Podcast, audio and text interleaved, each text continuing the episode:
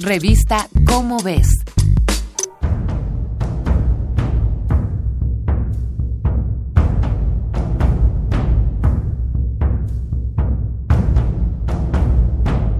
Y el premio al mejor disfraz de la edad es para...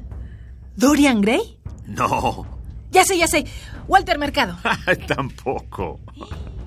Es para Elizabeth Parrish. La señora Parrish, fundadora de la empresa BioViva, se sometió a un tratamiento contra el envejecimiento que su propia empresa creó en 2015.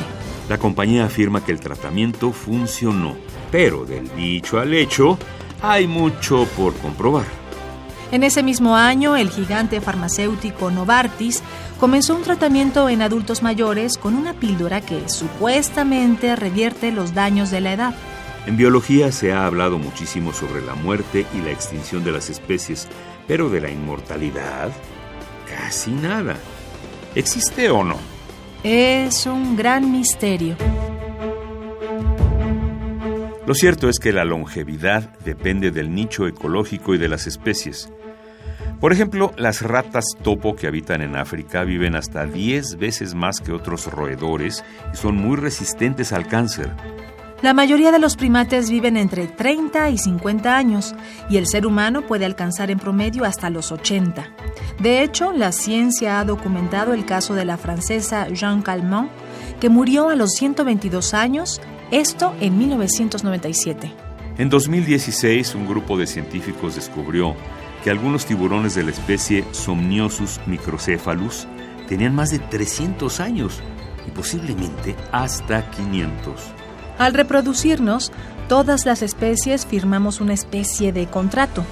En términos darwinianos, la evolución nos hace aptos para reproducirnos, pero ni castiga ni favorece a los que ya han heredado información genética a la siguiente generación.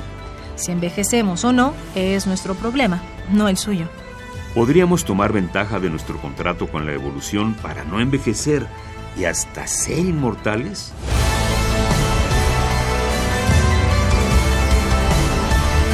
A principios de los años 80, los investigadores Elizabeth Blackburn, Harold Grader y Jack Shostak descubrieron los telómeros y la enzima que los produce, la telomerasa.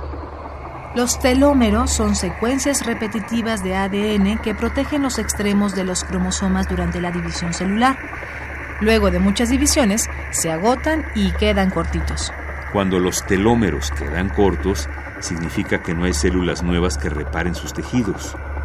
Por lo general, la telomerasa no ayuda a sus hijos cortos, solo mete las manos al fuego por sus consentidas, las células germinales. Como buena madre, arregla los telómeros de sus hijas, los deja como estaban y sí, vuelve a las células inmortales. La investigadora española María Blasco ya ha logrado prolongar hasta un 30% la vida saludable de un grupo de ratones, todo con terapias génicas en las que se restituyen los telómeros en estos animalitos.